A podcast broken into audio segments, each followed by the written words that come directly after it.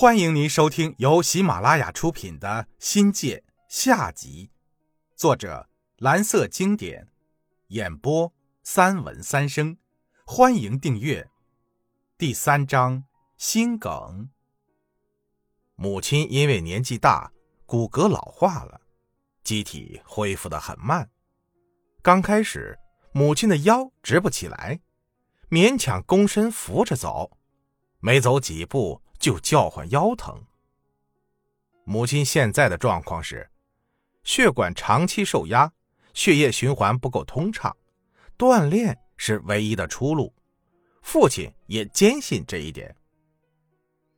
吃完早点，父亲推着轮椅带母亲到院子里去。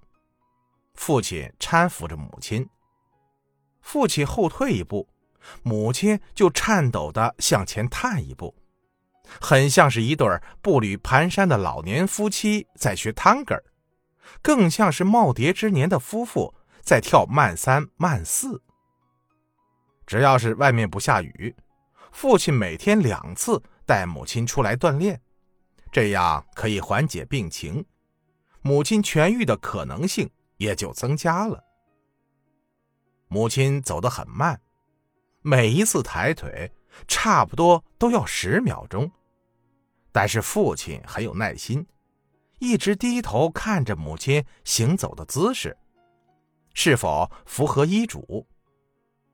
母亲右腿基本上恢复了知觉，所以要注意锻炼左侧。父亲告诉母亲，每次迈步，右腿抵力，左腿超过右腿。如果母亲没有做到，父亲就让母亲重来。每走一步，母亲都要吃力的抓住父亲的手腕，而父亲一直站在母亲前方左侧一点。这也是医生建议的方式，让母亲提高左侧的注意力。如果担心母亲走不稳或者可能出意外，父亲的左手一直微微抬起，随时准备搀扶母亲。渐渐的，母亲可以走上几十步，累得不行了，就赖在轮椅上不想起来了。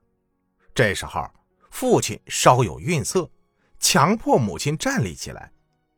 母亲显然是不高兴了，嘴里嘀咕着谁也听不懂的话，只又得拖着颤抖的身子，跟着父亲走动起来。母亲语言康复的比肢体康复的似乎慢了很多。最先听我们说话，他就干瞪眼，渐渐的学会点头摇头。为什么事儿急了，就开始哼哼，说明母亲的意识开始苏醒了。到了后期，可以支支吾吾的说出几个词，我们就重复一遍他说的主要意思。母亲点点头，然后就露出开心的笑容了。八月的一天。母亲指着我，直呼起我的名字来，让人为之一振。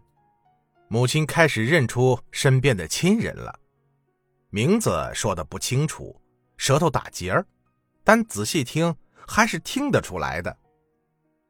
在父亲精心照顾下，母亲从只会摇头点头，恢复到能清晰的数数，数错了还可能一笑，从一字字的艰难开口。恢复到如今已经能顺利的说出完整的话，到母亲扶着父亲可以大胆的往前走时，母亲一边走一边喜欢东张西望，还不时的简单的问起这样那样的事儿来。父亲呢，像教婴儿般的耐着性子解说起来。住院部的大部分人听说过母亲的生死经历，病友在一起时。微笑着打招呼，母亲也能一一的回应。看到母亲的身体越来越好，一家人充满着希望，生活中也充满了阳光。随着母亲身体的好转，护理的要求也越来越高了。夜间照顾瘫痪病人是一件很辛苦的事儿。父亲白天带母亲锻炼，累得不行，夜里又不敢熟睡。惦记着给母亲翻身。除此之外呢，每天必不可少的给母亲擦身、按摩、端屎端尿，所以母亲身上从没生过褥疮。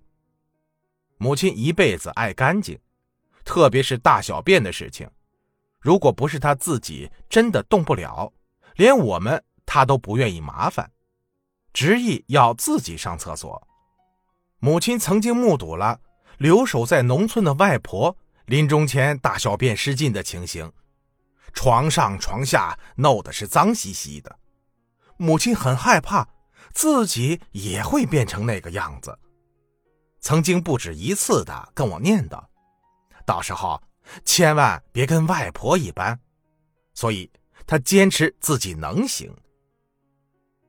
扶母亲上厕所是一件很麻烦的事起初呢，母亲行动不便，就让他在床边就近解决。通常的做法是，先要扶着母亲直起身子。母亲本来就胖，父亲得用力。才能抱起母亲的腰，母亲则攀倚着父亲的双肩，一步一步的向盆架移去。如果母亲是睡着躺着，父亲先直起母亲坐好，托起他的背肩，原地转过身子，挪动他的两腿，腿脚就耸拉在床边了。父亲再用双臂伸过他的腋下，提气。抱他下地站立，一手在扶着他，腾出另一只手拉过坐便椅，看好距离，慢慢的让母亲移动脚步，坐上去。